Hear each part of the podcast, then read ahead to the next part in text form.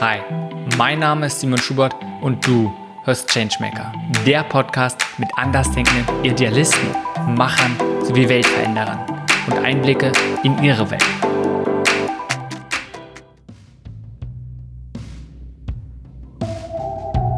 Diese Folge ist mit Marc Löffler. Marc ist Agile Coach, Buchautor sowie Keynote Speaker. Sein Fokus liegt auf agilen Managementmethoden. Dabei hat er sich viel mit dem Thema Retroperspektiven beschäftigt, worüber er auch zwei Bücher geschrieben hat. In diesem Gespräch gehen wir auch vermehrt auf das Thema Retroperspektiven ein, doch vor allem widmen wir uns der Frage, wie können wir ein passioniertes, agiles Team aufbauen. Was motiviert mich, genau. Also ich habe äh, tatsächlich, ähm, wie soll ich sagen, mein, was mich motiviert, ist tatsächlich, dass Menschen ihr Potenzial wirklich ausleben können. Und meine Erfahrung ist tatsächlich, vor allem in agilen Umgebungen, wo es die entsprechenden Freiräume gibt, ist es eben eher möglich, wie zum Teil in den traditionell geführten Unternehmen, Command and Control, Micromanagement und solche Spielchen. Und mir liegt extrem viel dran, einfach mit Leuten zu arbeiten, mit Firmen auch dran zu arbeiten, ähm, was ja im Endeffekt auch zu einer sogenannten Antifragilität nachher führt. Das Unternehmen haben auch viel mehr Möglichkeiten, mit Krisen besser umzugehen, wenn sie das Potenzial ihrer Mitarbeiter besser nutzen. Hm, das ist schon Potenzial ausleben. Was bedeutet das für dich? Ja, das ist tatsächlich für mich immer sehr spannend, dass ähm, Mitarbeiter angestellt werden. Meistens natürlich gab es davor ein, entweder ein Assessment Center oder ein Bewerbungsgespräch und man sucht sich ja Personen aus, wo man sagt, na, die, die bringen was mit, die haben Potenzial, die sind, die sind total spannend, das hilft uns hier im Unternehmen. Und dann kannst du aber häufig beobachten, wie nach dem Bewerbungsgespräch du eigentlich zu einer Nummer wirst. Du bist zu einem Mitarbeiter austauschbar, oft zu einer Ressource in vielen Unternehmen. Und äh, die eigentlichen Stärken, die du mitbringst, dein Potenzial wird dann irgendwie, geht dann komplett unter. Da kümmert sich nachher kein Mensch mehr drum. Obwohl man dich eigentlich mal wegen irgendwas eingestellt hast, was du gut kannst. Und damit geht halt extrem viel Potenzial. Es liegt einfach brach und wird nicht genutzt. Oder man setzt sich an die falsche Position, an die falsche Stelle. Ähm, wie wenn man einen Torwart in Sturm stellt beispielsweise. Kann man machen, klappt vielleicht auch einigermaßen, aber an einer anderen Stelle wäre Pflicht viel besser aufgehoben. Für mich hört sich nach einer der Sachen an, die eigentlich total offensichtlich sind und wo jeder weiß, dass man sie tun sollte. Und ja, trotzdem tut man sie doch nicht. Genau, das ist diese typische äh, Common Sense is not Common Action. Ne? Ja, es ist mit, mit, mit vielen Dingen so, man, man glaubt eigentlich zu wissen, ähm, wie es funktioniert. Und äh, dann äh, gab es ja mal dieses, von Günter Dück mal dieser Begriff Schwarmdummheit. Ähm, Im Schwarm kriegen wir es dann nachher doch irgendwie nicht gebacken. Und das hat häufig natürlich damit zu tun in vielen Unternehmen, dass einfach schon Strukturen so sind, wie sie schon immer gewesen sind. Das heißt, man tut sich dann zum Teil unglaublich schwer, Dinge anders zu machen als vorher. Also Beispiel gerade mit, mit äh, wenn Projekte gestartet werden, darf, darf in manchen Firmen fast jeder, der eine gewisse Position hat und dann werden irgendwelche Excel-Sheets gewälzt, geguckt, wer hat noch wie viel Prozent äh, Ressourcen frei, und dann packt man die die Teams rein. Und A, ergänzen sich den Teams eigentlich gar nicht, weil man gar nicht darauf geachtet hat, habe ich verschiedene Stärken, die sich vielleicht irgendwo ergänzen. Und, und B, sind die dann eben auch nur, weiß ich nicht, zu 10, 20, 30 Prozent in dem Team drinne und haben da keinen wirklichen Fokus auf ein Thema und dann, dann bleibt wiederum auch viel Potenzial auf der Strecke, weil du viel Verlustleistung dann irgendwie mit einbaust, ja. Hm, lass uns noch mal einen Schritt zurückgehen, weil es ist was, wo ich gerne gleich nochmal tiefer drauf eingehen möchte. Du hast, glaube ich, schon ein paar spannende Sachen gesagt, was die Vor- oder wie es dazu kommt, dass es meistens halt nicht so ist, wie man sich das wünscht. Ja. Aber was ist es oder wie beschreibst du dich? Also was ist, wenn du sagst, womit identifizierst du dich oder womit, äh, wie, wie erklärst du, was du beruflich tust? Okay, wie beschreibe ich mich? Also ich würde sagen, ähm, ja, mein Name ist Marc Löffler und mein Hauptjob ist tatsächlich, ähm, mit Unternehmen Agilität zu implementieren, die auf das Unternehmen passt und somit auch am Ende bleibt. Und ich bin kein Freund von One-Size-Fits-All-Lösungen, sondern ich versuche mit Unternehmen immer zu gucken, wo stehen die aktuell. Und gerade wenn Unternehmen schon ein paar Jährchen oder Jahrzehnte und manchmal sogar Jahrhunderte auf dem Buckel haben, können sie ja auch nicht alles falsch gemacht haben in der Vergangenheit. Also ähm, auch da sollte man Respekt haben vor dem, was schon da ist. Und dann eben gemeinsam zu gucken, manchmal auch archäologisch, ne, was war vielleicht sogar besser mal vor 20 Jahren. Ähm, wie kriegen wir es hin, von dem Standpunkt, wo sie jetzt gerade sind, den ersten Schritt Richtung Agilität zu machen und nicht irgendwie gleich äh, mit dem Hammer draufzuhauen und alles umzustellen und alles kaputt zu machen. Hm. Weil wir jetzt schon mehrmals das Wort so Agilität, agil arbeiten genutzt haben. Kannst du mal kurz erklären, was dein Verständnis ist? Und nicht von wegen das Ganze, ne, agile Methoden, sondern einfach nur wirklich mal prägnant, was ist dein Verständnis davon? Mhm. Das ist für mich eigentlich ganz einfach, äh, sagen wir, zu erklären. Für mich bist du dann als Person, Team oder Organisation agil, wenn du dich regelmäßig mit Absicht änderst. Also das heißt, ähm, nehmen wir mal hier Beispiel, die, die, die Krise, die wir gerade durchleben, Corona, äh, da schreien natürlich viele Unternehmen gerade, boah, guck mal, wir haben ja Online-Tools eingeführt, MS Teams, was auch immer, wir sind ja so agil. Hat für mich nichts mit Agilität zu tun, weil das war nicht proaktives Handeln, das war reaktives Handeln. Und wenn du agil bist, eben mit Absicht regelmäßig ändern, das passiert eben proaktiv und nicht reaktiv. Und das ist so ein bisschen so der Kern, was Agilität ausmacht. Hm. Also dieses erstmal sich kontinuierlich, also immer mal wieder, nicht einmalig zu genau. verändern, genau. aber das nicht irgendwie zu reagieren auf bestimmte Sachen, sondern zu sagen, hey, man macht eine bewusste Entscheidung auf Grundlage von irgendwas. Genau. Entscheidet man sich dazu. Ja. Okay, mega interessant. Vor dem Hintergrund auch, was du gerade gesagt hast, dadurch, dass du andere Organisationen begleitest, und schon seit vielen Jahren. Wenn wir mal in diesem Bereich bleiben, in diesem Themenbereich. Mhm. Was sind dort immer wieder so die relevanten Fragen, die, die dich beschäftigen, die du dir vielleicht auch in der Zusammenarbeit mit Organisationen stellst? Also was sind wirklich die so die ein bis drei relevanten Fragen? Relevanten Fragen im Sinne von, was Unternehmen für Fragen haben oder was, was ähm, ich für Fragen ans Unternehmen habe? Weder noch, sondern eher die für dich so ein bisschen, ähm, wenn es darum geht, deine Arbeit voranzubringen, wo du sagst, hey, das sind so die relevanten Fragen in diesem Themenbereich. Im Sinne ja. von, könnte sein, was ich so ein bisschen mal reingebracht habe, wie können wir ein portioniertes agiles Team aufbauen? Könnte eine Sache sein. Ja. Was sind Fragen, die für dich wirklich sehr relevant sind, die deine Arbeit bestimmen? Genau. Also da du die, die Hauptfrage für mich ist immer, wie können wir äh, Strukturen, Prozesse, äh, und, und Umgebungen schaffen, in denen tatsächlich äh, hervorragende, passionierte Teams entstehen können, wo eben Mitarbeiter ihr Potenzial ausleben können, wo wir dann zur Höchstleistung kommen. Das ist so eigentlich die Hauptfrage, die mich immer antreibt. Ja. Und dann halt im zweiten Schritt dann eben, wo, woran liegt es aktuell, dass es vielleicht nicht funktioniert? Also wo sind sozusagen die Probleme aktuell im Unternehmen? Das eben rauszufinden im Unternehmen, warum klappt es vielleicht aktuell nicht? Oder so eine Art Readiness-Check zu machen, wo hakelt es vielleicht noch, was fehlt vielleicht noch in irgendeiner Form. Und äh, dann ist immer für mich ganz, ganz spannend, einfach die, die, ein, die individuellen Leute einfach kennenzulernen. Wie ticken die wirklich? Also nicht die, nicht die Teams, nicht die Firma nur kennenzulernen, sondern wirklich, wer sitzt da eigentlich in den Teams, in den Firmen? Und äh, wo stehen die? Was treibt die an? Was macht ihnen Spaß? Äh, wo müssen sie vielleicht viel eher sitzen eventuell? Fühlen sie sich gerade, wo sie gerade sind? Das ist so ein bisschen so der, der humane, menschliche Aspekt, der immer ganz wichtig ist für mich. Hm. Wieso sind diese Fragen so relevant für dich? Vielleicht auch, wieso legst du den Fokus so stark auf agiles Arbeiten? Weil du hast gerade schon gesagt, was ich mal raushöre, ja. ist erstmal, es geht um passionierte Teams, also Leute, die da wirklich engagiert sind für das, was sie machen, vielleicht sogar Erfüllung finden. Ähm, mhm. Das als großen Punkt. Ansonsten auch dieses agile Arbeiten, vielleicht als Weg dahin, um vielleicht auch gute Arbeit zu machen. Warum legst du den Schwerpunkt darauf? Du könnt, könnt ja auch auf alle möglichen anderen Sachen gehen. Ja, ist wahrscheinlich auch eine persönliche Geschichte bei mir. Also ich bin selber jemand, der, der, der Freiheit mag, der kreativ ist, der ähm, selber Entscheidungen treffen möchte und der sich unglaublich schwer damit tut, wenn man, äh, wenn man dauernd gesagt bekommt, was man tun soll. Äh, das mag nicht für jeden Problem sein, für den einen vielleicht mehr, für den anderen weniger, für mich halt besonders. Und auch in, in meiner Zeit als in der, in der Festanstellung habe ich halt mehrfach die Erfahrung machen müssen, wie demotivierend und äh, ja manchmal sogar gruselig sein kann, wenn du jeden Tag zur Arbeit gehst und immer du denkst, boah, wie kriege ich jetzt die Zeit hier rum? Oder bis hin zu, äh, dass du dich mit anderen Themen zum Teil beschäftigst, weil du irgendwie äh, das Gefühl hast, du kommst gar nicht mehr voran. Und aber dann regelmäßig auf den Deckel bekommst, weil vielleicht äh, du was ausprobiert hast, was vielleicht doch nicht okay war. Und das macht einfach keinen Spaß, so zu arbeiten. Und meine Erfahrung in, in Firmen, wo Agilität tatsächlich richtig gelebt wird, also gibt ja viele, die behaupten, sind agil, aber sehr, sehr viele, die eben tatsächlich nachher nicht sind.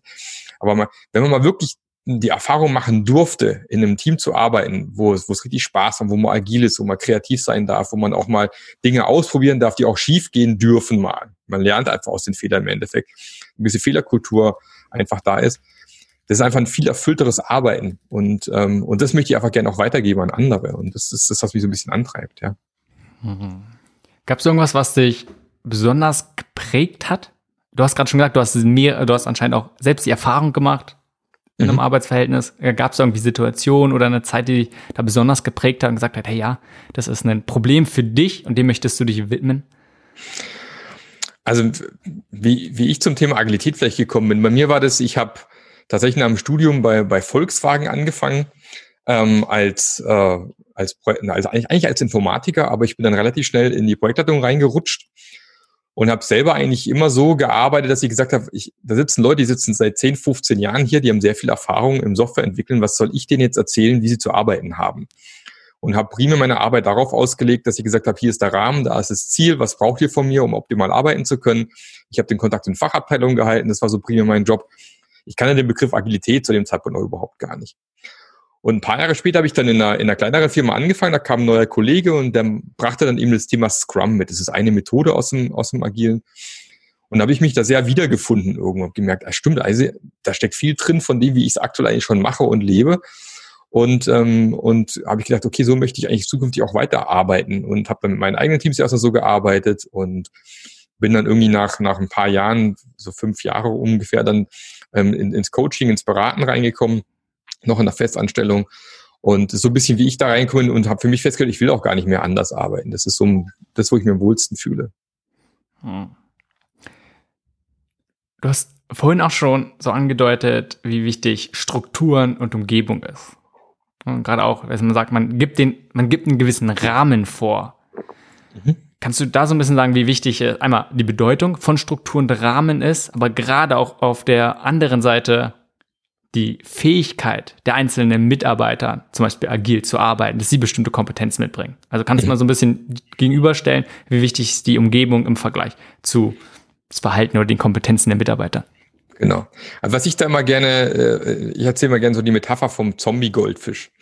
Ähm, viele Mitarbeiter werden, werden jahrelang, manchmal jahrzehntelang so ein bisschen wie Goldfische behandelt. Also sprich, es gibt ganz, ganz strenge, enge Regeln, enge Prozesse, wie gearbeitet werden muss, klare Anweisungen, auch Schritt für Schritt zum Teil sogar, wie gearbeitet werden muss. Und mit der Zeit entwickelt sich so ein Goldfisch dann auch oft in Zombie-Goldfisch, weil irgendwann geben die Gehirn an der Pforte unten ab, laufen die Firma rein, machen irgendwie den Job 9 to 5, halten sich an alles, was da irgendwie vorgeschrieben ist. Selbst wenn sie eigentlich tief im Innern wissen, dass vielleicht manche Sachen gar keinen Sinn machen. Aber aus Angst, ähm, dass der Chef vielleicht nachher kommt oder ein Kollege ihnen ans Bein pinkelt in irgendeiner Form, hält man sich trotzdem sklavisch an diese ganzen Prozesse. Und dann kommt eines Tages die Idee, lass uns doch mal agil arbeiten. Und dann schnappe ich mir diesen Zombie-Goldfisch und schmeiße in den großen Ozean. Volle Freiheit, volle Entscheidung, du kannst machen, was du möchtest. Und dann wundern sich diese Firmen allen Ernstes, dass dieser Goldfisch da innerhalb von kürzester Zeit irgendwie abnippelt. Ja, wird gefressen oder findet selber nichts zum Fressen und es funktioniert irgendwie gar nicht. Also man kann eben nicht erwarten, wenn ich jahrzehntelang die Leute so, so behandle und so trieze, dass die dann morgen äh, sofort Juhu schreien und hervorragend agil arbeiten können. Das funktioniert nicht. Ich muss also erstmal die Regeln lockern, ein bisschen größeres Aquarium bauen, sage ich immer. Ja, also nehmen wir mal das Beispiel, ähm, wir haben, wir dürfen kein Homeoffice machen, beispielsweise. Das hat, durfte man nicht früher nicht. Jetzt mit Corona ist eh nochmal eine andere Geschichte, aber nehmen wir einfach mal an, es war verboten, gibt immer noch Firmen oder gab Firmen, die es verboten hatten. Und äh, den größten Fehler ist jetzt zu sagen, was mal auf, wo ihr arbeitet, ist völlig wurscht. Hauptsache, die Ergebnisse stimmen. Ihr habt volle Freiheit, ihr könnt sonst wo arbeiten, im Café, zu Hause, sonst irgendwas. Da wird das totale Chaos ausbrechen. Sinnvoller wäre dann im ersten Schritt zu machen, sagen, okay, ihr dürft einmal die Woche Homeoffice machen. Ihr könnt euch aussuchen, welchem Tag und es ist dann euer Homeoffice-Tag beispielsweise. Das wäre so der erste Schritt. Das ist nicht die totale Freiheit, das ist einfach so ein bisschen eingeschränktere Freiheit und dann, wenn man merkt, das funktioniert gut, dann kann man den nächsten Schritt machen und sagen, okay, pass auf, eigentlich ist egal, ob du im Büro bist oder im Homeoffice, das kannst du selbst entscheiden, zum Beispiel. Ja. Und das gleiche ist auch mit dem Agilen. Ich, ich kann halt nicht ähm, mit, von Leuten erwarten, dass die gleich selber Entscheidungen treffen werden, die sinnvoll sind, ähm, wenn ich sie nicht so ein bisschen auch dran gewöhne an diese neue Freiheit, an die neuen Umgebungen, die es ergeben muss.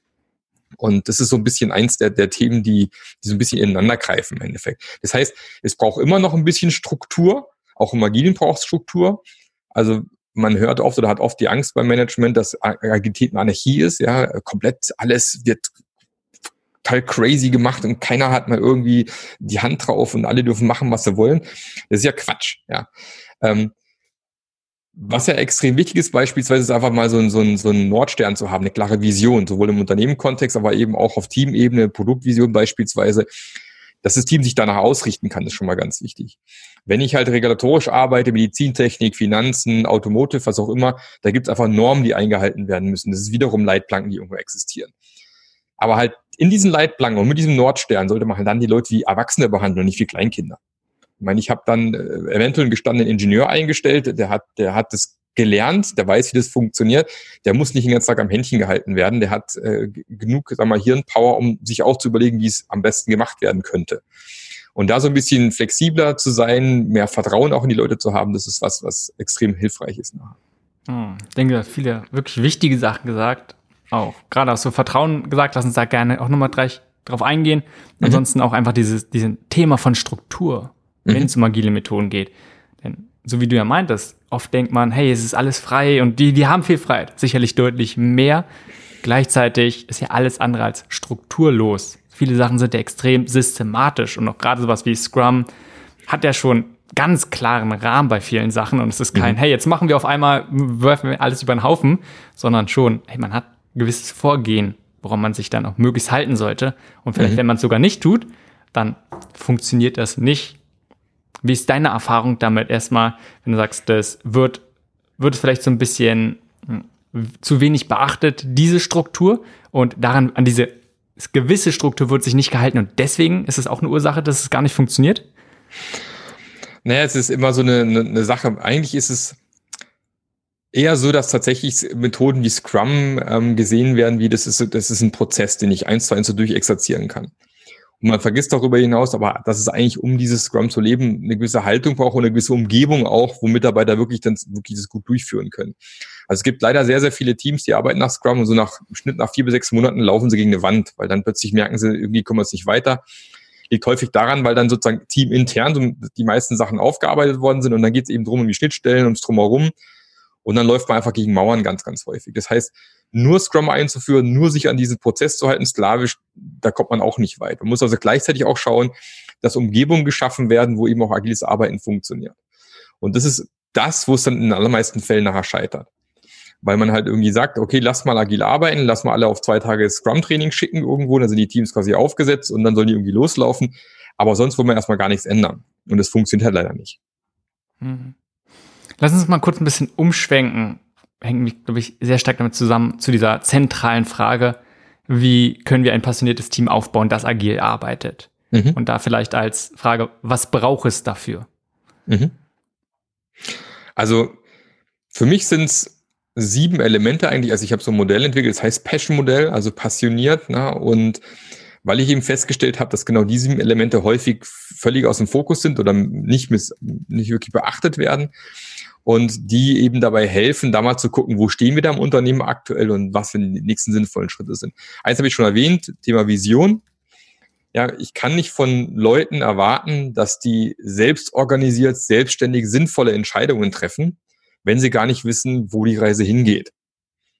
Das ist ein bisschen so, wenn ich jetzt äh, dir beispielsweise einen, einen, schönen Porsche GT3 hinstelle ne, und dann setzt dich an Steuer, du freust dich schon wahnsinnig, geht gleich los. Dann sage ich aber, lass bitte mal die Scheibe vom Fahrerfenster runter, von der Fahrerseite runter. Und dann wunderst du dich schon, okay, lässt mal die Scheibe runter. Äh, und dann sage ich zu dir, pass auf, geht folgendermaßen. Ja? Du fährst jetzt los und ich jogge nebenher und sage dir, wo du links und rechts abbiegen musst.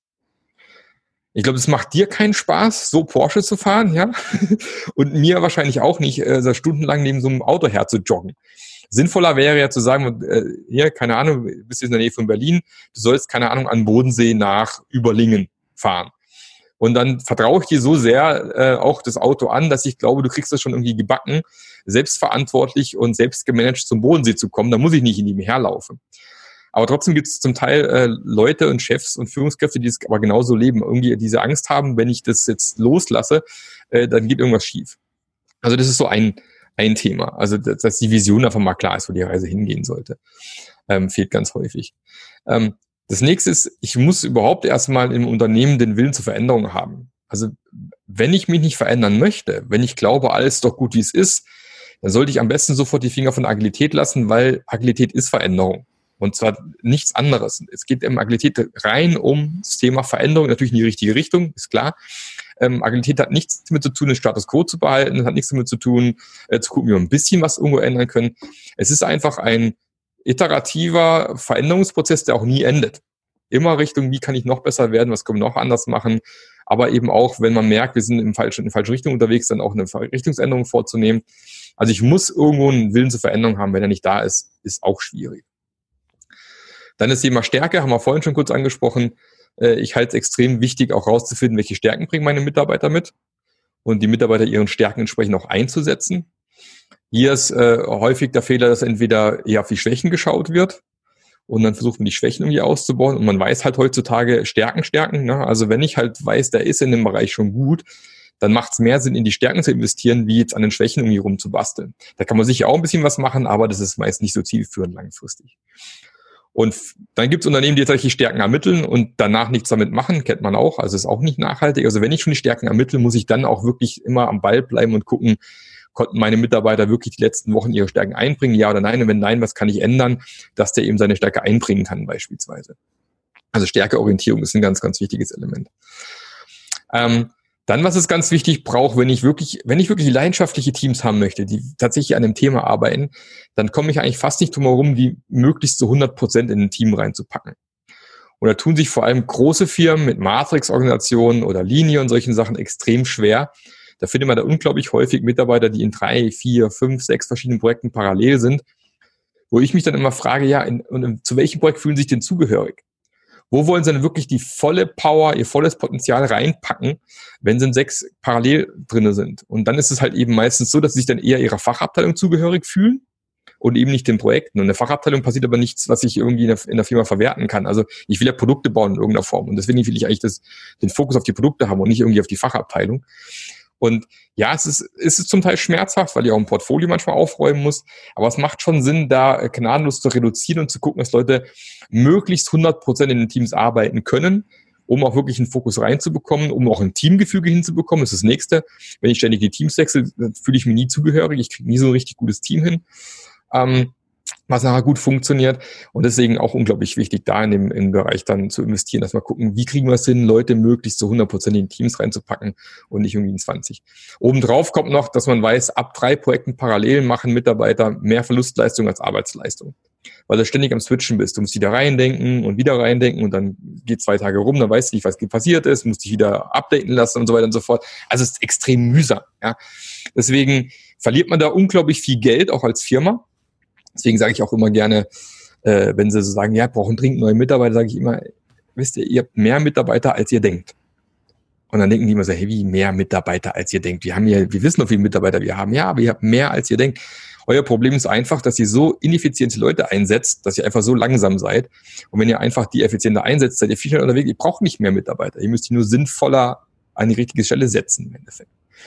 Also Thema hier One Team 100 Prozent ist für mich nochmal ein ganz, ganz wichtiges Thema. Ähm, dann natürlich das Thema Unabhängigkeit. Ich kann nicht von einem Team erwarten, das agil arbeiten soll, dass es funktioniert, wenn die, wenn die nicht selber entscheiden dürfen, wenn die nicht selber auch ihren Prozess anpassen dürfen, wenn die nicht selber auch ein bisschen entscheiden dürfen, welche Tools am meisten Sinn machen in ihrem Kontext. Wenn sie nicht auch mal eben kurz mal 1000 Euro ausgeben können, weil irgendwie sinnvoll irgendwas eingekauft werden muss, damit sie weiterkommen können in irgendeinem Bereich. Ähm, da muss ich einfach damals Thema Vertrauen wieder, auch ein bisschen Vertrauen in so ein Team dass sie die richtigen Entscheidungen treffen, weil es sind ja die Experten hoffentlich für das Thema. Und ähm, muss da eben Möglichkeiten geben, dass die entsprechend auch Freiräume haben zu atmen, sich zu entfalten, kreativ zu werden, neue Lösungen zu arbeiten.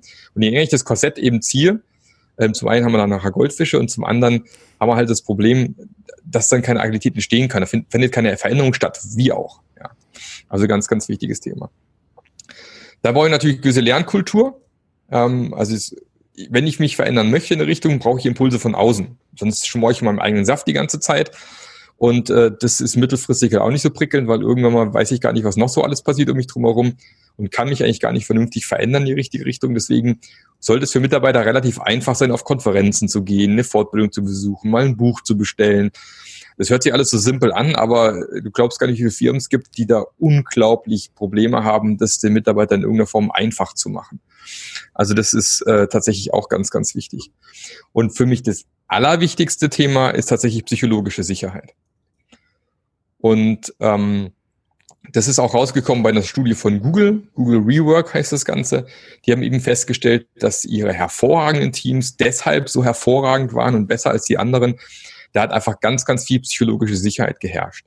Das heißt, die Mitarbeiter konnten sich so geben, wie sie sind. Sie konnten Dinge hinterfragen, ohne Angst zu haben, dass irgendjemand äh, das ihnen übel nimmt oder Chef kommt oder Kollege, wer auch immer. Äh, die durften Dinge anders machen, die konnten auch mal äh, Sachen ausprobieren, sind noch mal Fehler passiert, aber kommt keiner und haut dir eins auf den Deckel. Also einfach, es, es, psychologische Sicherheit macht es dir einfach, deine Komfortzone zu verlassen. so sein, wie du bist und sich zu entfalten, wie du bist, dein Potenzial wirklich auszuschöpfen, aber eben auch Dinge knallhart zu hinterfragen, die vielleicht ja von mir seit zehn Jahren so gemacht worden sind, aber wenn es vielleicht einen besseren Weg gibt, zu überlegen, wie kann man es anders und besser machen. Und das ist für mich eigentlich fast die, die, die Grundlage überhaupt für agiles Arbeiten. Ich brauche diese psychologische Sicherheit, sonst wird es extrem schwer.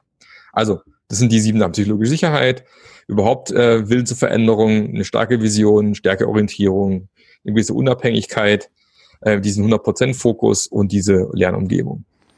Oh gut, danke auch nochmal zum Zusammenfassen zum Schluss.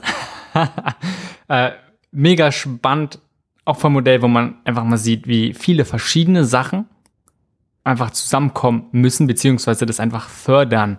Und wie wichtig es ist, dass man sagt, hey, man guckt sich nur eine, nicht nur eine Sache an, sondern lieber zu schauen, okay, wie kann ich bei möglichst vielen dieser sieben, äh, wenn vielleicht nicht 100 Prozent machen, sondern das zumindest auf einen Stadium bringen, wo ihr sagt, hey, ja, das ist schon mal sehr, sehr gut. Das sind einfach gute Umstände, als zu sagen, hey, ich probiere eine Sache perfekt zu machen. Genau.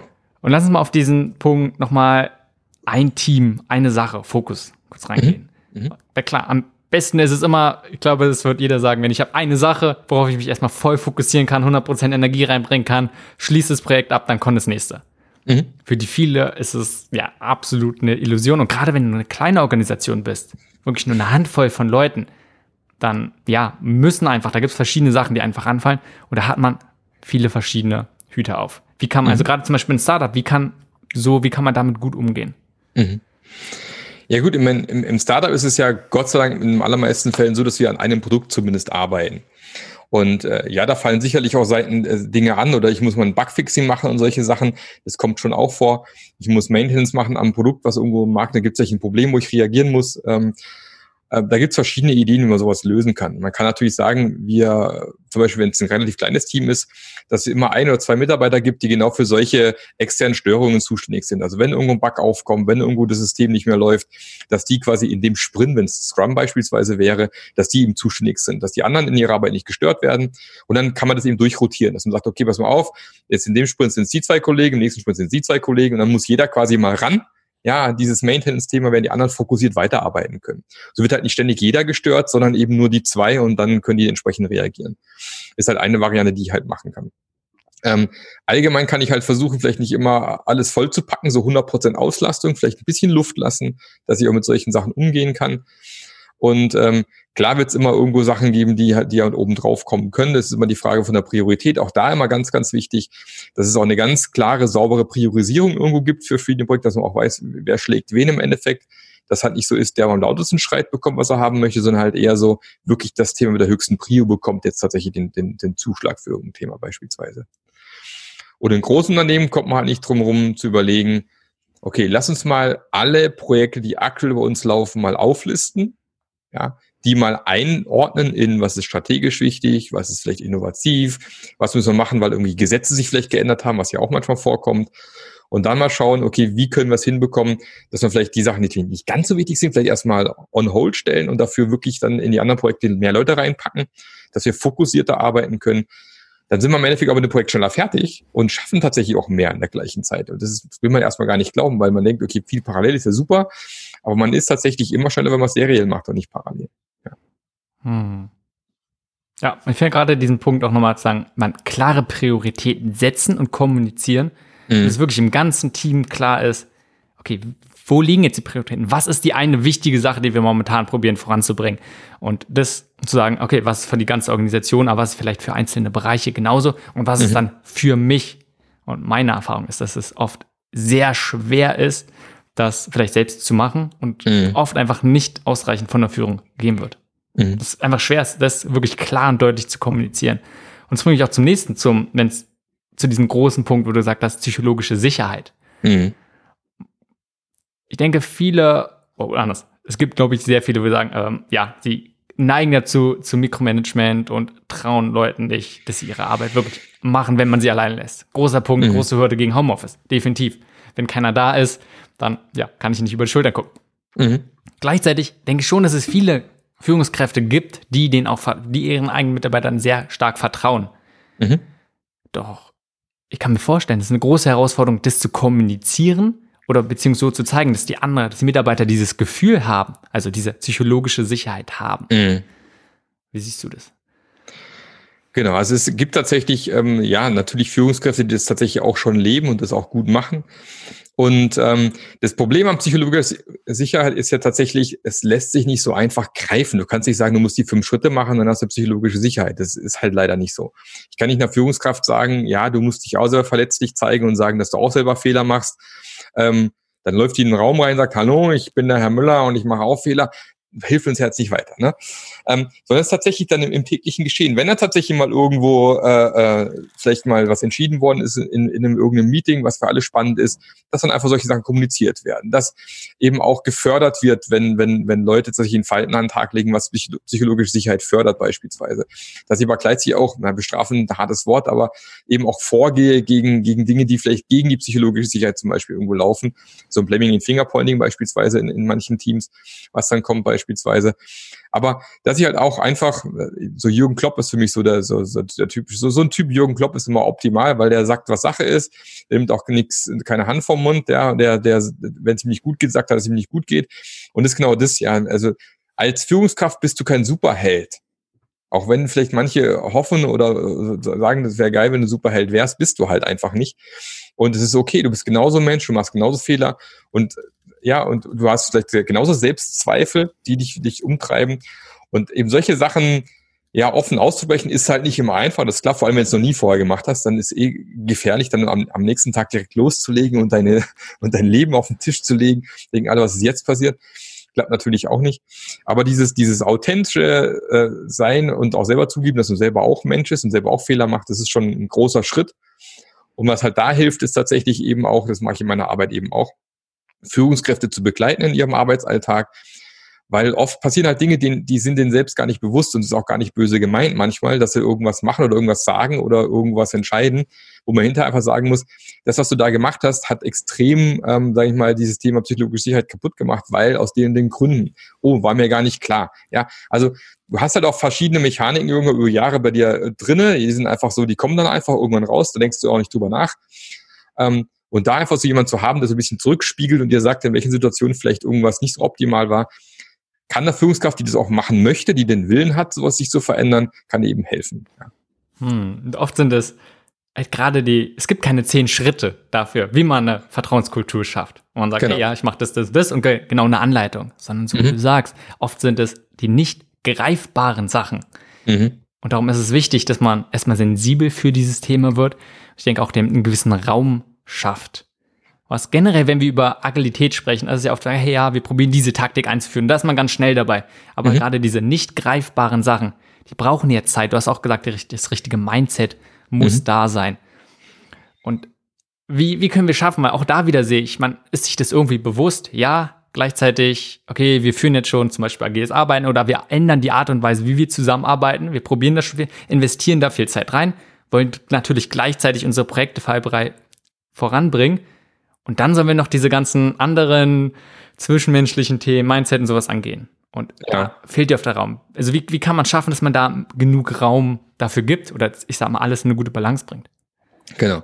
Also zum einen ist natürlich gut, wenn du, wenn du auch Personen hast, die vielleicht dort hauptsächlich ihr, ihre Arbeit haben. Also deswegen gibt es ja im Scrum sowas wie einen Scrum Master beispielsweise.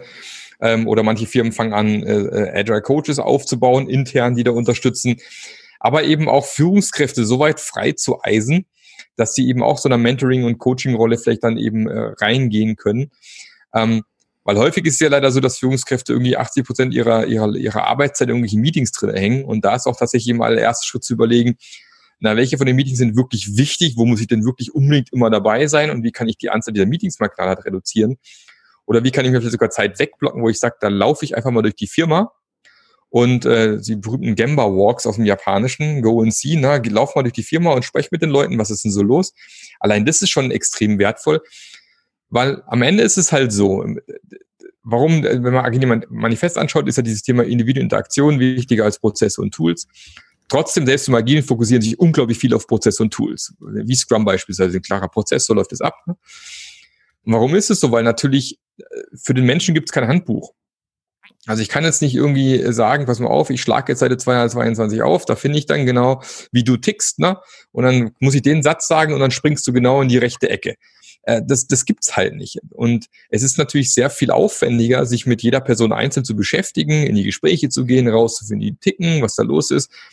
Aber andererseits ist es auch genau das, wo, was mir persönlich am allermeisten Spaß macht, wenn du merkst, wie Leute plötzlich aufblühen, wenn, wenn die plötzlich merken, oh, der interessiert sich wirklich für mich, wo du dann anfängst, Vertrauen aufzubauen, wo du auch mal, äh, mal rausgehst in den Park oder einem See läufst, keine Ahnung was. Und, äh, und dann eben eine Atmosphäre schaffst, wo die Leute merken, hey, ich bin hier in einer Firma, wo ich auch als Mensch gesehen werde und nicht nur als Ressource. Und allein das kostet natürlich Zeit, die muss ich mir auch als Führungskraft oder eben als Scrum Master, Agile Coach eben auch entsprechend dann nehmen und freischaufeln. Aber es ist ein extrem wichtiger Schritt, diese, diese Gespräche zu führen, ähm, um tatsächlich so eine Umgebung, so ein Vertrauen auch aufzubauen. Ja, voll gut. Einfach auch diese Punkte eine Führungskraft sollte genug Zeit haben, genau für diese Themen. Und mhm. du sagst, ne, ist dann ständig in Meetings. Das Schlimmste ist noch, wenn er selbst die ganze Zeit in irgendwelchen, ich sag mal, selbst noch bestimmte Arbeit macht, die eine Führungskraft eigentlich nicht machen sollte. Richtig, ja. Einfach auch von der Historie sagt, oh, auf einmal bist du Führungskraft und dann sind jede Menge anderen Arbeiten vielleicht noch dran. Ne? Und einfach so voll überlastet ist, dass auch die einfach dieses, sich mit diesen Themen zu beschäftigen, den Raum zu haben, da mal reinzudenken, gar nicht da ist. Mhm. Und auch was meinst du ist, ja, den sich den Raum zu geben, mal mit den Leuten wirklich zu sprechen, mal durchzugehen, was sind denn die Themen, ist auch was, was man jetzt vielleicht nicht einfach an den anderen abschieben kann. Bringt nichts, dass man sagt, hey, man stellt von außen einen Agile-Coach ein und der, der soll da mal mit den ganzen Leuten sprechen. Ja, genau. Vielleicht nicht so förderlich für das Vertrauen. Schon mal gut, sicherlich, ein ja, ja. Schritt in die richtige Richtung, aber nicht unbedingt Sinn der Sache. Ja, definitiv. Ja, es sind einfach solche, solche Kleinigkeiten, die man einfach ähm, ja, wo dann halt vielleicht ein Externer mal darauf hinweisen kann, aber es muss halt intern passieren. Also bei mir ist auch immer ganz wichtig, ich will mich hier eigentlich, äh, na, ich will es eigentlich schaffen, dass die Firmen mich nicht mehr brauchen und ich möchte nicht irgendwie möglichst lange da bleiben, sondern ich möchte gucken, dass intern die Strukturen so verändern, das, weil soll ja bleiben und es hilft nichts, wenn ich weg bin und bricht zusammen. Ich möchte, dass es dann eben dieses Mindset, die Haltung halt nachher bleibt und deswegen ist es halt so wichtig, auch darauf hinzuweisen und äh, auch auf solche Sachen wie, also in vielen Firmen ist ja das Problem, wenn ich eine extrem gute Fachkraft habe, und ich möchte mehr Gehalt zahlen, dann komme ich nicht drum rum, ich muss den in der Hierarchie nach oben packen. Weil es einfach aus verschiedenen Gründen in der Personalabteilung und so weiter gibt es dann die wunderbaren, was weiß ich, der Ära beispielsweise, ne, ähm, Einstufungen. Du kriegst halt nur mehr Gehalt, wenn du irgendwo eine andere Hierarchiestufe meistens bekommst. Das Problem ist aber, dass du eine hervorragende Fachkraft in so eine Führungsposition hebst, eventuell sogar noch weitere Führungspositionen nach oben packst und die da eigentlich gar nicht wirklich hingehören oder vielleicht auch gar nicht hin wollen, weil sie eigentlich in ihrem Job, in ihrer Fach, Fachlichkeit eigentlich gut untergebracht sind. Und es führt halt dazu, da saß ich auch schon drin in solchen Meetings, dass wird sich einer der, eine Führungskraft, die drei Ebenen über dir sitzt, die sitzt dann mit dir, Entwickler, in einem Meeting drin oder mit mehreren Entwicklern und diskutiert mit dir Detailfragen von irgendeinem, von irgendeinem Design, was da entwickelt worden ist beispielsweise. Weil es einfach extrem gute Fachkräfte sind. Aber, muss man halt auch sagen, auf der Ebene ist es nicht mehr dein Job. Und wenn du dich mit solchen Sachen beschäftigst, ist auch kein Wunder, dass du keine Zeit hast. Also muss man sich schon irgendwo auch entscheiden, wie möchte ich damit umgehen zukünftig, weil hat auch wieder mit Vertrauen natürlich zu tun, aber wenn ich halt ähm, so arbeite und so Micromanagement quasi auch irgendwo wieder mache, dann fällt es natürlich umso schwerer tatsächlich ähm, ja, Zeit für die wichtigen Sachen zu finden. Hm, mega wichtiger und toller Punkt. Alleine, dass man sich bewusst wird, dass es ein Riesenproblem ist, wenn man, sag ich mal, Karriere machen will, dass man aufsteigt und es dann oft einfach dieses natürliche Werdegang ist, irgendwann Führungskraft zu wollen. Was nicht jeder will, absolut nicht. Nicht nur dafür nicht geeignet, sondern gar nicht will. Genau. Und dass es dann, wenn man es dann ist, aber bestimmte Sachen einfach nicht mehr der Job von dieser Person sind. Und ich, was dann super zusammenhängt, ist dann nicht nur, wenn man Mikromanagement macht, dass es gar nicht darum geht, dass man vielleicht gar nicht das Vertrauen hat oder den Mitarbeiter, vielleicht ist es ja da, deswegen macht man es gar nicht, sondern weil man noch die Arbeit so gerne macht. Man möchte da noch tief ja. drinne sein und integriert sein. Und da einfach die, ja, vielleicht selbst, dass man es dann schafft, loszulassen davon, von dieser Arbeit. Genau. Bis, bis hin zu einfach, dass ich, dass ich gar nicht weiß, was ich sonst machen soll. Weil es mir auch gar nicht wirklich beigebracht worden ist. Und äh, dann halte ich halt an diesen alten Dingen fest, die ich halt kenne, wo ich mich auskenne, wo ich weiß, wie es funktioniert weil mir auch nie jemand wirklich gezeigt hat oder beigebracht hat oder vielleicht habe ich die Fähigkeit und willst du das auch gar nicht. Was heißt es eigentlich, Führungskraft zu sein? Und das wirklich zu leben, das ist ja auch so ein Aspekt, der ganz, ganz wichtig ist. Und dann verfällt man halt in seine alten Muster und fällt einem vielleicht selber gar nicht auf. Ja. Hm.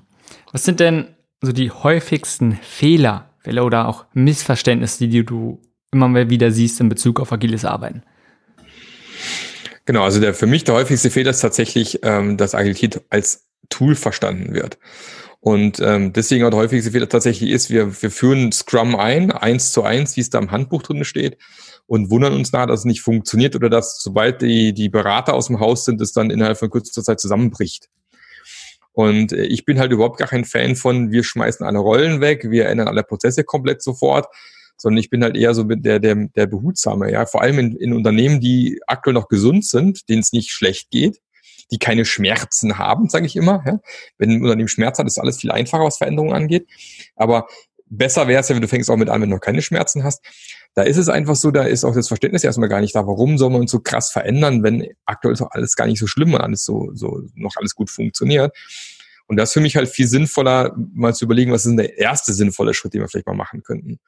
Und für mich so ein Minimal-Setup ist, okay, lass uns mal ein Board an die Wand hängen, unsere Arbeit transparent machen, uns da regelmäßig vortreffen und vielleicht alle vier Wochen eine Retrospektive machen. Und so fangen wir einfach mal an und dann decken wir einfach mal auf, wo klemmt es bei uns, wo haben wir Reibungsverluste und was ist vielleicht der erste sinnvolle Schritt jetzt bei uns, das wir dringend abstellen sollten, was wir vielleicht dringend mal besser machen sollten beispielsweise. Und dann fangen wir an, wirklich ganz langsam nach und nach diese Dinge zu verändern, anstatt alles so Big Bang-mäßig über den Haufen zu schmeißen.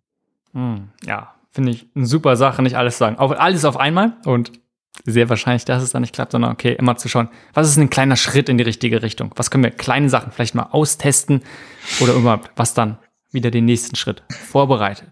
Genau. Du hast gerade schon Retroperspektiven angesprochen und du hast ja zwei Bücher über Retroperspektiven geschrieben. Kannst du mir mal einen Einblick geben, warum oder was ist die Bedeutung für dich? Warum sind Retroperspektiven so wichtig? Genau. Also Retrospektiven ist das Thema einfach für mich wenn es einen Ort gibt im, im, im agilen Arbeiten, wo Veränderung tatsächlich wirklich stattfindet, dann ist es in der Retrospektive. Das ist so ein bisschen diese Metapher mit diesem Holzfäller, ne? wo, wo irgendwie schon seit, seit Wochen feststellt, dass er irgendwie nicht so richtig vorankommt mit Bäume fällen, wenn jeden Tag weniger Bäume, deswegen arbeitet er immer länger und ähm, nimmt sich aber die Zeit mal rauszufinden, warum das eigentlich immer alles viel, viel länger dauert. Und weil er immer sagt, ich habe keine Zeit, ich muss ja liefern, ich muss liefern, ich habe keine Zeit.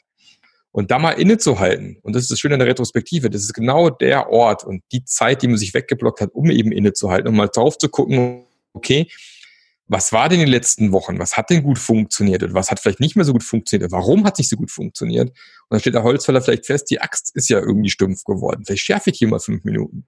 Und zack, bin ich wieder abends um fünf zu Hause bei der Familie und kann wieder Abendessen mit, mit allen zusammen. Ähm, und das ist genau das, was eine Retrospektive ausmacht, sich wirklich diese Zeit zu nehmen, den Ort zu haben und wirklich genau darüber sprechen zu können, wo stehen wir aktuell, auch über Dinge zu sprechen, was läuft denn schon ziemlich gut und wie können wir auch das Gute weiter erhalten und vielleicht sogar weiter ausbauen. Auch das ist völlig legitim. Und ähm, deswegen sind Retrospektiven so wichtig für mich, weil ich glaube, das ist tatsächlich genau der Ort, wo Veränderungen in, in Richtung noch besser werden stattfindet. Wow, mega. Allein auch zu sagen, ja, die Bedeutung, das ist es, wo Veränderung passiert in diesen Retroperspektiven. Weil, da klar, davor probiert man vielleicht neue Sachen aus, man macht vielleicht diesen ersten kleinen Schritt, doch irgendwann muss man schauen, hey, funktioniert das? Sind wir auf dem richtigen Weg? Was machen wir vielleicht unbewusst? Und einfach zu gucken, immer mal wieder, hey, was haben vielleicht auch schon mal andere ausprobiert? Gleichzeitig kann ich mir vorstellen, dass das dieser Schritt ist, der am meisten übersprungen wird. Weil man stürzt sich immer wieder auf Taktiken, auf Tools, auf andere Sachen, möchte Neues ausprobieren.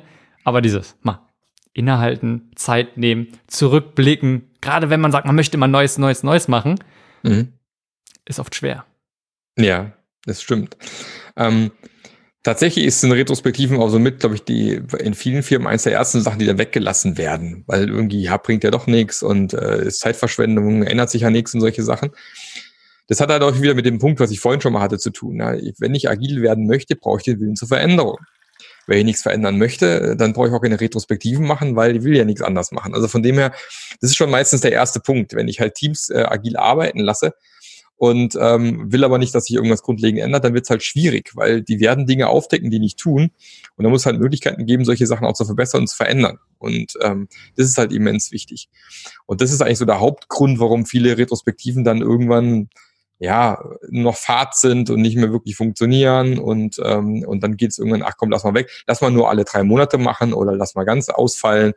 Und ähm, ja, und dann kommt man eigentlich in so ein reines Abarbeiten von Aufgaben innerhalb von zwei Wochen und dann werden da lustige Zyklen gefahren, aber eigentlich der Benefit, den man hat, der ist dann komplett verloren. Hm. Ich, ich, kann mir, ich stelle es mir auch schwierig vor. Denn es ist ja nicht so einfach zu sagen, okay, wir setzen uns jetzt mal zusammen, nehmen Zeit und gucken mal, hey, was ist jetzt so gut gelaufen, was ist schlecht gelaufen. Mhm. Denn dort ist und da spreche ich auch aus eigener Erfahrung, wenn du ein Team bist, auch vielleicht ein bisschen größer schon und jeder sagt dann einfach, hey ja, ich habe das gemacht, das ist gut gelaufen, das ist schlecht. Da hast du eine Sammlung, hörst ganz, ganz viele Sachen und dann so what? Das wenigste bleibt wirklich hängen. Und die Frage ist ja, was ändert sich dann wirklich, also was machst du mit diesem Wissen? Okay, jetzt hat mhm. einer gesagt, hey, das ist gut gelaufen oder das ist schlecht gelaufen. Mhm. Und dann, wenn nichts passiert, ist es ja naheliegend, dass man sagt, hey, ja, äh, schon ganz interessant irgendwie, aber so wirklich bringen tut's ja nichts. Ja, genau. Ähm, das liegt halt häufig eben daran, also wenn man Retrospektiven mal macht, vor allem am Anfang, vielleicht als, als Newbie noch macht, sollte man sich an so diverse Phasen irgendwo halten. Es gibt so Phasen, die man durchläuft. So die erste Phase ist, nennt man immer äh, Set the Stage auf Englisch, also sprich, geht darum, erstmal einen Raum zu schaffen, wo überhaupt das ganze Ding stattfinden kann. Also da geht es ja auch schon los, sicherer Raum, psychologische Sicherheit, ganz, ganz wichtig erstmal allen Leuten klar zu machen, ähm, alle, die wir hier sitzen, haben eigentlich zum Guten der Firma, zum Guten des Projekts gearbeitet. Wenn Fehler passiert sind, das hat keiner mit Absicht gemacht, das ganze Blaming Fingerpointing mal rauszunehmen, äh, eine Las Vegas-Regel zu definieren, sprich, what happens in Vegas, stays in Vegas. Also was wir hier besprechen, bleibt auch wirklich hier im Raum. Außer wird die, die sagen, wird nach außen getragen, ist dann ja, kann man ja machen als Gruppe, kann man entscheiden. Und dann geht genau dieses Datensammeln los, was du beschrieben hast, ne, wo man Gather Data mal alles zusammensammelt, was so passiert ist. Und dann muss ich mir halt genau die Sachen rauspicken, die zwei, drei Sachen, die am meisten Schmerzen verursachen. Entweder sehe ich das eh schon, weil für ein Thema besonders viele Zettelchen dann an der Wand hängen, oder aber ich muss halt ein Dot-Voting machen oder irgendwas in der Richtung, wo ich dann rauskristallisieren kann, was eigentlich das Thema ist, was uns am meisten umtreibt. Und dann kommt ein Schritt, der sehr, sehr häufig weggelassen wird. Dann geht es nicht darum, eine Ursachenforschung zu machen. Wo kommt dieses Problem tatsächlich her? Weil die Gefahr sonst ist, dass ich eine Symptombekämpfung anstoße. Also ich keine Ahnung, Beispiel, ich habe Schnupfen, ich nehme Nasenspray, Schnupfen weg. Der kommt aber in zwölf Stunden wieder, wenn der Nasenspray nachgelassen ist. Der Schnupfen ist ja deswegen nicht weggegangen. Und es passiert eben oft auch Probleme. Ich habe ich hab dann augenscheinlich, weiß ich ganz einfach, was ich machen muss, äh, baller eine Lösung irgendwie raus und dann merke ich nach vier Wochen, hm, hat er gar nichts geholfen, hat, hat einen kurzen, vielleicht kurz äh, den Schmerz weggenommen, aber ist dann gleich wieder zurückgekommen. Also ganz, ganz, ganz wichtig, nach den Ursachen zu forschen mit, keine Ahnung, Fischgrätendiagramm, also Ishikawa-Diagramm, mit Mindmaps, mit, mit anderen Tools. Die fünf Warums ist so das einfachste Tool, das man so vielleicht kennt, wo man wieder Warum fragt, bis man zu der Ursache kommt. Weil wenn ich nur, nur wenn ich an diesen Ursachen wirklich äh, an die rangehe, die vielleicht manchmal gar nicht so einfach zum Abstellen sind im ersten Schritt, kann ich wirklich nachhaltig auch Veränderungen antreiben. Und dann eben geht es im letzten Schritt darum, wirklich Experimente zu definieren. Ähm, ich weiß, manche Leute stören sich ein bisschen am Wort Experiment, ähm, weil man dazu immer den gleichen Startzustand und solche Sachen braucht, eigentlich im, im rein wissenschaftlichen Sinne. Im Englischen würde man vielleicht sagen, es ist ein Probe, ja, wir pro probieren, ähm, das, aber äh, gibt es in Deutsch kein richtig gutes Wort, finde ich. Was ist denn eine Probierele oder ich weiß es nicht, ja. Aber ich sage immer gerne Experiment und wo wir dann eben definieren, ähm, was wollen wir mit dem Experiment auch wirklich erreichen. Ganz banales Beispiel. Ja, die, die Silke kommt immer zu spät zum Daily am Morgen. 9 Uhr morgens ist ein Daily. Silke kommt immer zu spät. Jetzt habe ich mal meine, meine ganze äh, Thematik hier Ursachenforschung weggelassen, sage, ist ja easy, machen wir das Daily auf 9.30 Uhr. Also Experiment wäre Daily 9.30 Uhr, Hypothese wäre, Silke ist ab sofort mit dabei. Jetzt treffen wir uns zwei Wochen später wieder und schauen uns erst einmal an, ob dieses Experiment erfolgreich gewesen ist. Und wir stellen fest, nein, die Silke war immer noch nicht dabei. Vielleicht fragen wir die Silke mal. Ne? Und dann fragen wir sie, dann sagt sie, ja, weißt du, der Peter spricht immer zehn Minuten lang, nimmt das ganze Daily für sich in Anspruch, ich komme gar nicht richtig zu Wort. Ist für mich totale Zeitverschwendung, weil der erzählt immer, dass er seinen Tisch sauber gemacht hat und hier noch mit der, mit der Ulrike gesprochen hat und das alles unrelevante Infos für alle anderen und es macht so keinen Spaß ähm, und dann wird überlegt, was man anders machen könnte, dann kommt vielleicht die Idee, lass uns doch unser Daily so strukturieren, dass wir uns auf die Zukunft fokussieren. Also was steht heute an, wer kann wem helfen und wir nur noch über Dinge sprechen von gestern, die wirklich für alle wichtig und relevant sind. Und dann fragt mich Silke, kannst du jemand anfreuen? Sagt die Silke, ja, passt. Also neues Experiment, Hypothese, Silke ist ab sofort mit dabei. Und dann können wir wieder schauen beim nächsten Mal, ob es wirklich den gewünschten Effekt hatte. Ist Silke dabei? Ja oder nein? Ja, sie ist dabei. Prima. Alles prima. Können wir einen Haken dran machen. Und das ist genau das Wichtige, dass ich eben verschiedene Experimente fahre und dann auch überprüfe, ob es das gewünschte Ergebnis gebracht hat. Und wenn nicht, dann, wenn möglich, ein Rollback zu machen, also in, im Sinne von, nee, wir gehen wieder zurück an den, an, an, an den Startpunkt. Aber eben auch zu sagen, okay, das hat nicht funktioniert, was könnten wir denn noch ausprobieren, bis man eben so ein Thema abgestellt hat. Und das Problem bei vielen Retros ist, dass immer auf der grünen Wiese angefangen wird. Immer, man fängt immer null an, man fängt wieder alles an zu sammeln, man fängt wieder an, irgendwie durchzugehen, man definiert wieder irgendwelche Sachen hinten raus. Sinnvoller ist eben nicht auf der grünen Wiese zu starten die ganze Zeit, sondern erstmal zu gucken vom letzten Mal, was wurde beschlossen, hat es den gewünschten Effekt gehabt, das ist ganz wichtig. Und wenn nein, was können wir denn dann noch machen? Weil es war, war ja der größte Schmerz und das ist wahrscheinlich immer noch der größte Schmerz, da sollte man an so einem Thema erstmal dranbleiben. Mm. Ja, also ich finde erstmal ganz zum Schluss mal dieses Testen, möglichst alle Sachen. Oft macht man es ja von irgendwelchen, also gerade mit agilen Vorgehen, Lean ist ja ganz, ganz groß, dass man das konsequent auf möglichst viele Sachen anwendet. Und genauso, ja, auf sowas. Lass uns gucken, wenn wir eine Retroperspektive machen, was könnte eine Lösung sein und lass uns die dann testen. Erstmal wirklich diese Hypothese machen und dann dranbleiben. Mhm. Ansonsten diese Phasen, dieser möglichen, die gemeint hast, von einer Retroperspektive, das heißt erstmal einen Rahmen setzen, dann die Themen sammeln, dann eventuell Probleme identifizieren, indem man mal clustert, auch wieder vielleicht Prioritäten setzt, dann die Ursache identifiziert oder mögliche, als ganz mhm. wichtigen Punkt, nicht in die Symptombehandlung gehen und dann experimentieren und möglichst Lösungen finden. Mhm. Wie oft würdest du Retroperspektiven empfehlen? Ich kann mir vorstellen, dass es sehr stark davon abkommt, wie groß Team, was für eine Organisation, was sind die Sachen. Aber wenn du ein Team hast, du sagst so vielleicht 10 bis 20 Leute, wie oft würdest du es empfehlen und wie lange ungefähr? Genau, also so die, machen wir die einfache Frage, die Länge. Ähm, wenn ich sowas zum ersten Mal mache, würde ich mir mal 90 Minuten mal anfangen. Also das ist so, äh, drunter wird schwierig. Kommt auch wegen auf den Zeitraum drauf an. Wenn ich sage, ich will mal ein Vierteljahr oder ein halbes Jahr betrachten, dann brauche ich fast schon einen halben Tag. Äh, dann geht's schon länger. Wenn es aber tatsächlich so eine, so eine Iteration ist, ein Sprint, letzten äh, zwei, drei, vier Wochen, sind so 90 Minuten eigentlich eine ganz gute Zeit, die man so in Anspruch nehmen sollte. Irgendwann reichen auch mal 60 Minuten, wenn man ein bisschen in Übung ist. Aber so 90 Minuten für einen Start ist mal so eine ganz gute Nummer. Ähm, dann, wie oft man sowas machen sollte, ja, am besten nach jeder Iteration zu gucken, wie man besser werden. Weil die Idee ist ja, ähm, es gibt diesen Spruch, shorten the Feedback Loop. Also je kürzer der Feedback Loop ist, umso besser. Und das Gleiche ist eben auch hier. Je früher ich eben identifiziere, was nicht funktioniert, was im Prozess bei uns nicht gut, äh, ja, wo es hakelt vielleicht in irgendeiner Form, desto besser. Und länger ich eben warte, es anzuschauen, umso schlechter. Das heißt, also ich würde dann tatsächlich schon sagen, nach jedem Sprint, eine Retro ist ja im Scrum zum Beispiel auch so vorgesehen. Und wenn es wirklich ein größeres Team ist, sagen wir mal, wir haben jetzt keine Ahnung, 20 Leute, 30 Leute, dann würde ich, dann würde man eben mit mehreren Teams arbeiten. Es wäre nicht, nicht nur ein Team, hätte noch verschiedene Subteams dann wäre es immer noch so, dass die Subteams regelmäßig nach dem Sprint ihre Retros machen. Und im Großen würde ich dann, was ich, alle Quartale beispielsweise mal mindestens eine Retro machen, dass man dann alle Quartale mit allen zusammensitzt, und dann eben auch übergeordnete Themen bespricht, die eben auch die Schnittstellen zwischen den Teams betreffen zum Beispiel. Hm.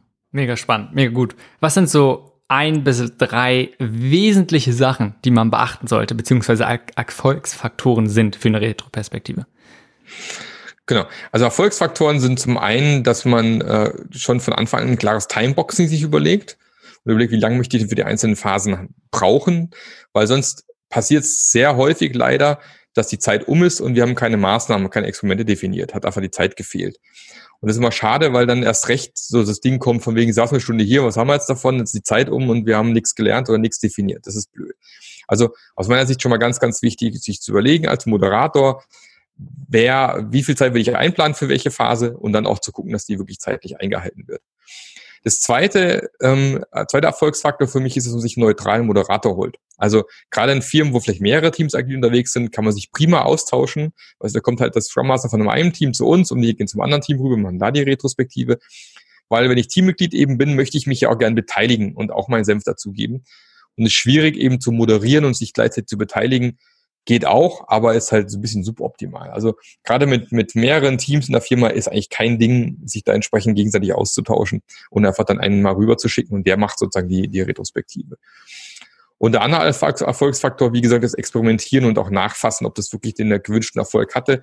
Weil sonst eben die Gefahr sehr groß ist, Leute halt mit dann irgendwann sagen, äh, ist wieder das gleiche auf dem Tisch, haben wir wieder nicht gelöst und hat er doch keinen Effekt, wir fangen schon wieder von vorne an, grüne Wiese ähm, dass man einfach an Dingen auch dran bleibt, bis sie abgestellt sind und nicht irgendwie gleich zum nächsten Thema weitergeht. Hm. Ja, gut. Also auf die Zeit drauf achten, gerade zum Schluss, dass man auch wirklich alle Phasen durchgeht und dieses Lösungen oder mögliche Lösungen und auch Experimente zu definieren, dass das nicht zu kurz kommt. Zweite, möglichst einen externen Berater haben, beziehungsweise extern muss nicht extern vom Unternehmen sein, sondern vielleicht auch einfach vom Team, jemand, der da nicht direkt mhm. involviert ist. Und das dritte, was war das dritte nochmal? Ähm, das dritte war, dass man eben nochmal guckt mit Experimenten, dass man auch nachfasst, hat es den gewünschten Effekt gehabt, ja oder nein. Ja, also da auch wieder dieses Iterative, auch nicht nur von den einzelnen Lösungen, einzelnen Experimenten, sondern vielleicht auch insgesamt die Methode der Resto-Perspektive da einfach mal schaut, wie kann man genau. das vielleicht verändern? Funktioniert es oder nicht? Wie zufrieden sind die Leute damit? Genau. Also auch wieder das verändern. Voll gut. Lass uns mal ein bisschen umschwenken, auch weg von der Retroperspektive, vielleicht auch ein bisschen von grundsätzlich agilen Arbeiten mhm. und mehr wieder zu dir. Mhm. So, grundsätzlich deine Arbeit und wenn du jetzt mal so die letzten zwölf Monate, vielleicht auch deutlich länger zurückblickst, mhm. vor allem so die letzten zwölf Monate, was war einer der größten Aha-Momente oder wertvollsten Erfahrungen, die du hattest? Genau, also wenn man ein bisschen weiter zurückguckt, war mein, also ich bin jetzt seit circa fünf Jahren selbstständig und meine Selbstständigkeit hat sich in den fünf Jahren eigentlich immer weiterentwickelt und weiter verändert. Also ich bin auch ständig in der Ver Veränderung eigentlich drinne.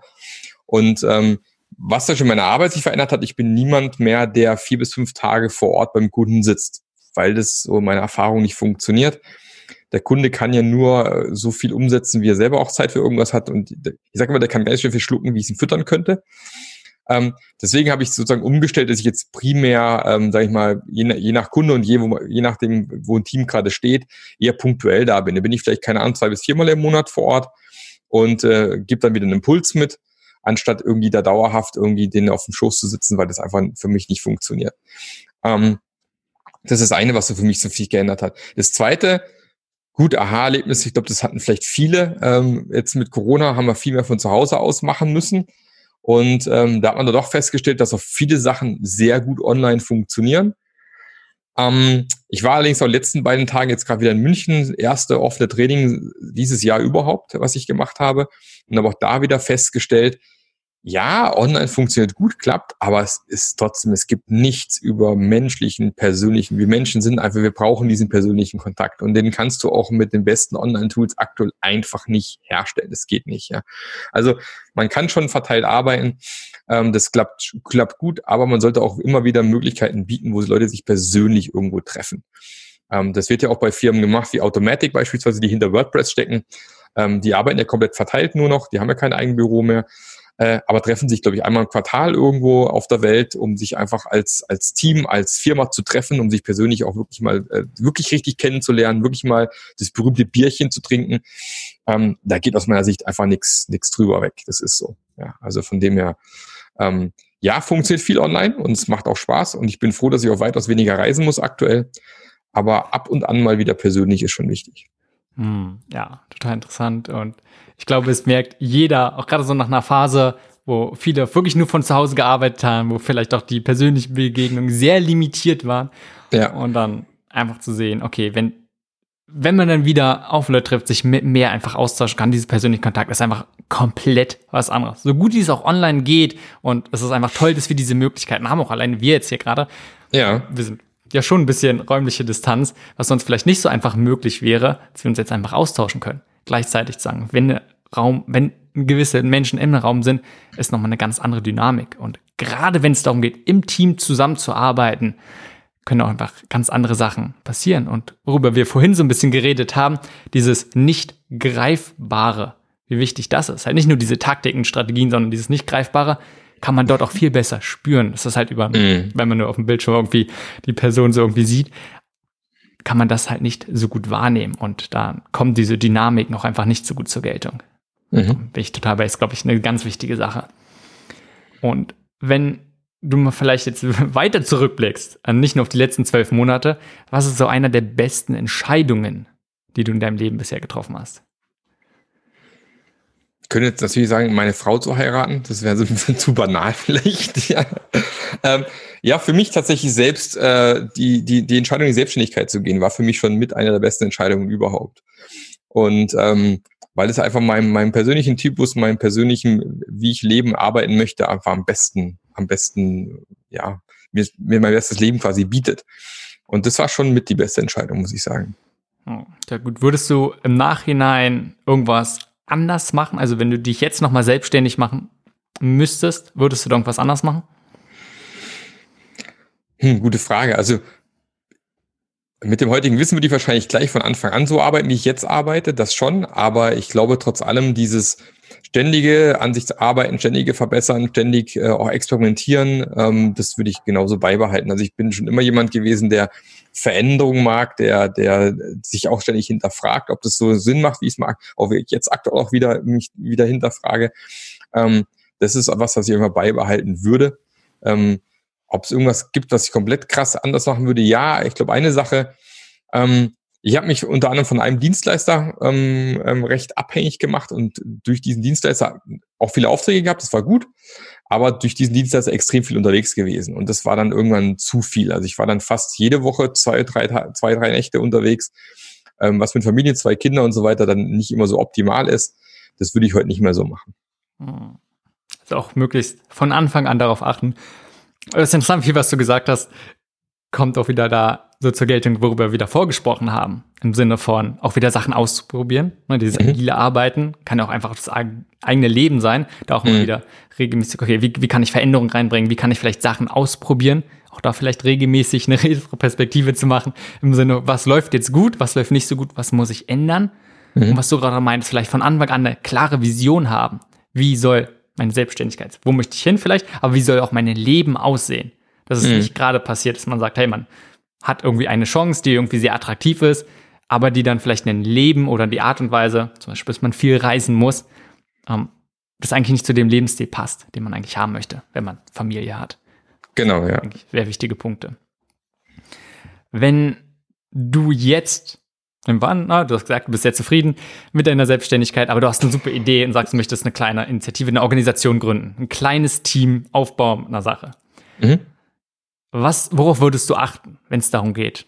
Auch mhm. wieder, du, du hast eine Organisation auf mit einem Team, was dann natürlich möglichst passioniert und agil arbeitet. Was wären mhm. die wichtigsten Sachen, worauf du achten würdest, wenn du es komplett neu aufbaust? Also da kommen wir schon wieder zum Visionsthema zurück. Für mich wäre das aller, allerwichtigste, das Wozu mal von Anfang an zu klären. Ähm, weil ja, selbstständig machen kann man sich prima, eine Firma gründen kann man auch prima, aber ich glaube, viele vergessen einfach genau dieses, dieses Wozu, wozu mache ich das eigentlich, ja. Und ähm, das ist aber ganz, ganz wichtiger Anker, auch wieder, wenn ich eben Leute für mich gewinnen möchte, die bei mir im Team dann eben mitarbeiten, weil äh, wenn ich dir nicht klar kommunizieren kann, für was stehen wir eigentlich, was wollen wir eigentlich machen und dann auch die Werte abzugleichen, weil es kann ja auch sein, man versteht was anderes drunter von dem anderen, wenn man nur den Firmennamen vielleicht hört, aber eben so eine Vision hilft extrem dabei, eben abzugleichen, was ist eigentlich das, wo wir hinwollen. Keine Ahnung, gibt ja Non-Profits, die solche sowas haben wie den Welthunger beenden beispielsweise, ist eine sehr, sehr große Vision, ist klar. Aber du weißt zumindest, warum sind wir hier, was ist tatsächlich das, was wir gemeinsam erreichen wollen. Und das verbindet halt dann im Endeffekt. Also dieses gemeinsame Wozu, ähm, das ist für mich unglaublich wichtig und das sollte man auf jeden Fall relativ früh mal für sich definiert haben und gerne dann natürlich mit den Leuten, die dazukommen, auch schärfen. Das ist ja auch ein äh, legitimes Thema. Und natürlich auch da wieder iterativ alle ein, zwei äh, Jahre oder alle Quartale mal drauf gucken, ist es noch die richtige Vision? Sind wir noch auf dem richtigen Weg? Müssen wir vielleicht da was nachschärfen, verändern oder sind wir auf dem Holzweg vielleicht auch in irgendeiner Form? Aber das halte ich, wenn ich Leute zusammenbringen möchte, für extrem wichtig. Das ist zum Beispiel im Fußball ja total einfach. Ja, im Fußball ist es zumindest für die sagen wir, Top 5 in der Bundesliga, ja, die wollen halt Meister werden. So. Aber das, das schweißt halt alle zusammen, weil jeder weiß, wir sind hier, weil wir Spiele gewinnen wollen, weil wir am Ende Meister werden wollen. Oder bei Elon Musk ist es, wir wollen irgendwann auf dem Mars. Ja, also ähm, da weiß auch jeder, wofür wir sind wir hier, wo geben wir unsere Lebenszeit her, weil wir einfach diese ultimative Vision von wir müssen vielleicht einen alternativen Ort schaffen, wenn wir hier leider weiterhin so blöd handeln, wie wir es tun aktuell, äh, vielleicht nicht mehr leben können, dann braucht man einen Alternativplanet, damit die Menschheit überleben kann. Das schweißt halt auch wieder zusammen. Also ich brauche irgendwie sowas, wo die Leute wissen, warum gehe ich da hin und warum ähm, ja, soll ich jetzt mit, mit dem und dem zusammenarbeiten. Hm, mega wichtiger Punkt, einfach diesen Purpose vielleicht auch klar für sich zu fassen und den zu genau. kommunizieren und dann genauso damit zusammenhängt, die Vision, wo soll es hingehen, was so das große Bild. Genau. Hast du und du, du, hast ja zwei Bücher rausgebracht, hast schon erwähnt, eine Retroperspektiven in der Praxis, äh, verlinke ich auch ganz klein in den Show Notes, wie alle Sachen, worüber wir gesprochen haben. Hast du unabhängig von vielleicht deinen Büchern und auch deinen Produkten, darüber kannst du gerne gleich nochmal sprechen, andere Tools, Ressourcen, die du Changemakern, die du Entrepreneuren empfehlen kannst? Also unabhängig von meinen meinst du im Endeffekt? Genau. Also ich habe jetzt gerade aktuell ein, ein, richtig cooles Buch gelesen. Es hieß Business Culture Design. Äh, vom Dr. Simon Sargmeister heißt er, also nicht wieder Sarg, sondern nur wie, wie Sagen, ja, ähm, Dr. Sargmeister. Ähm, total genial, weil es da geht so ein bisschen drum, wie ähm, Unternehmen ticken und welche Kulturen man so vorfindet. Und er definiert einfach so, ich glaube, es waren sieben verschiedene Unternehmenskulturen, die, die man so vorfindet, von super strukturierten über, keine Ahnung, ganz, ganz verschieden auf jeden Fall. Und ähm, was mir gut gefallen hat, ist natürlich jedes Unternehmen auch fast immer auch verschiedene Facetten dieser sieben Elemente hat. Also es gibt eigentlich kein Unternehmen, was nur eine Facette hat, meist Unternehmen mehrere Facetten. Ähm, aber sich das mal klar zu machen, wenn ich keine Ahnung, ähm, wo stehen wir eigentlich aktuell mit unserer Kultur? Und ähm, welche Kultur bräuchte ich denn beispielsweise, um agil zu arbeiten oder beispielsweise um, ähm, wenn ich einen Innovationsbereich habe, was brauchen wir eigentlich, um wirklich innovativ arbeiten zu können oder was braucht unser Marketingbereich eigentlich für eine Kultur? Ähm, hat super Spaß gemacht zum Lesen, kann ich, kann ich sehr empfehlen. War eins der wenigen Bücher in letzter Zeit, die ich fast in einem Brot durchgelesen habe. Also hat es auch super geschrieben. Also echt ein tolles Buch. Man findet sich auch immer wieder äh, in, in dem Buch. Also gerade wenn man festangestellt ist, glaube ich, wird man den einen oder anderen Lacher haben und sagen, oh ja, stimmt, äh, so genauso ist, tickt unser Unternehmen hier. Also das ist tatsächlich äh, ein tolles Buch, muss ich sagen. Gut, also Business Culture Design von Simon Sagmeister.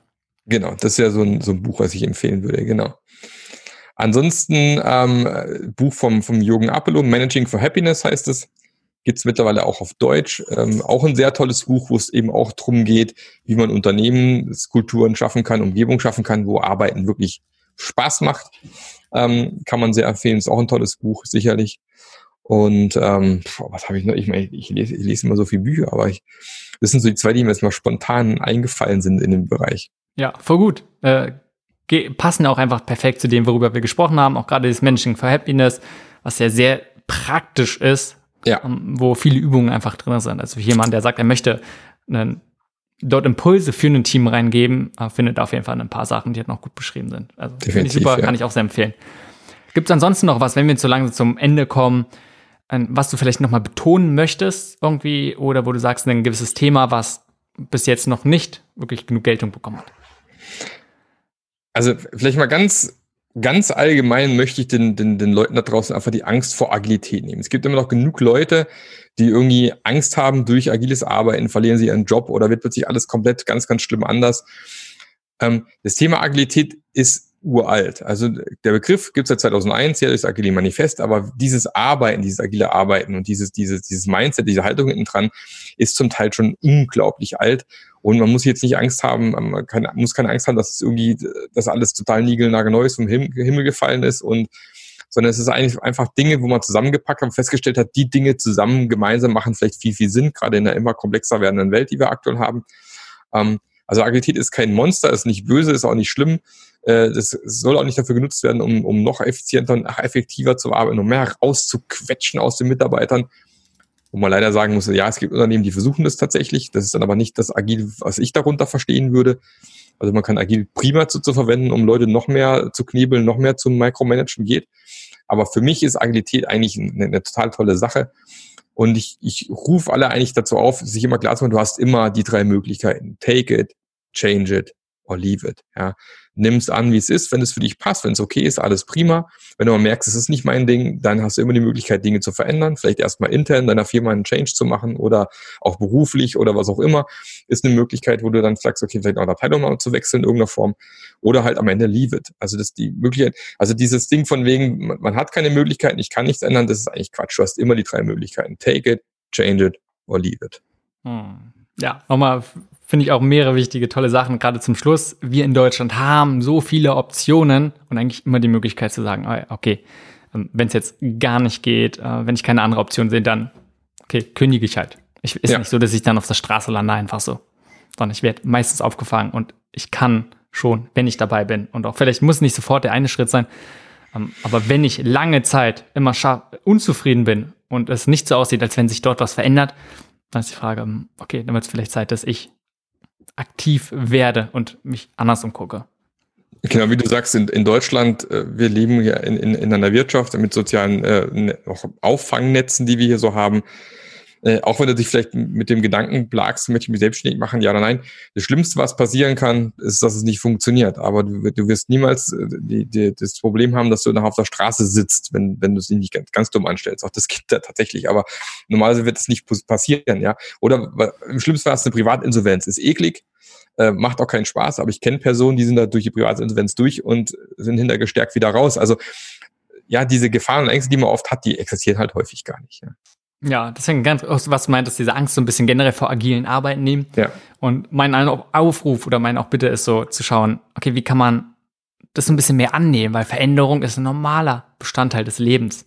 Es verändern sich halt ständig Sachen und alleine wir werden alter, älter einfach mit der Zeit. Und alleine das, sich nicht dagegen zu wehren, sondern das aufzunehmen, zu embracen. Und dieses agile Vorgehen ist ja so vielfältig. Das jetzt sagt man, oft packt man es nur an eine Richtung, aber es ist ja was, was enorm verzweigt ist inzwischen, sich immer weiterentwickelt. Mhm. Und zu gucken, wie kann man das einfach die, dieses Mindset, wovon du oft gesprochen hast, das ist viel wichtiger als bestimmte Taktiken, bestimmtes Vorgehen. Wie kann man das langsam vielleicht aufnehmen und auch in verschiedenen Hinsichten in sein eigenes Leben integrieren? Nicht mhm. sagen in der Arbeit, sondern zum Beispiel, wenn es darum geht, hey, ich bin unglücklich, will vielleicht was anderes machen, will ich mich selbstständig machen, zu sagen, wie kann ich mit diesem dieses Mindset schon nutzen und sagen, äh, ich muss nicht sofort alles auf einmal mich reinstürzen, sondern wie kann ich kleine Sachen ausprobieren? Ich muss nicht erst kündigen, sondern kann gucken, ähm, ich fange vielleicht nebenbei schon ein, Selbstständigkeit mhm. an oder ich probiere genau. mich erstmal weiter in einem Bereich zu lernen, was mir es dann einfacher macht, den Job zu wechseln. Also dieses agile Vorgehen, nicht nur in der Arbeit zu sehen, sondern im eigenen Leben immer zu gucken, okay, ich schaue mal, was funktioniert, wie kann ich mich verändern, wie kann ich Sachen einfach mehr ausprobieren. Genau, ja. So gut. Marc, vielen Dank für die Einblicke. Wenn man jetzt mehr darüber erfahren möchte, was du machst und vielleicht auch sagt, hey, hört sich interessant, man möchte mehr, vielleicht mit dir sogar zusammenarbeiten oder einfach schauen, äh, deine Bücher haben wir jetzt ein paar Mal erwähnt, was ist die beste Anlaufstelle? Also tatsächlich am einfachsten natürlich äh, auf marklöffler.eu also zusammengeschrieben mit OE. Das ist eigentlich da, findet man eigentlich alles zu mir. Sonst bin ich auf LinkedIn sehr aktiv. Also wer auf, sich mit LinkedIn mit mir verknüpfen möchte, da bin ich relativ häufig mit zwei, dreimal die Woche am, am Posten, an, an Inhalten. Äh, da findet man eigentlich die meisten Sachen zu mir. Da findet man auch meinen Podcast noch, wo ich solche Themen nochmal vertiefe.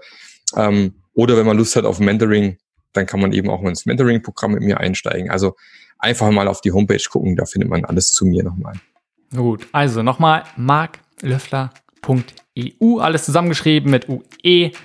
Und dort kann man dann schauen, da findet man deine Bücher, du hast noch einen Online-Kurs und genauso auch Mentoring und die ganzen Social-Kanäle. Genau.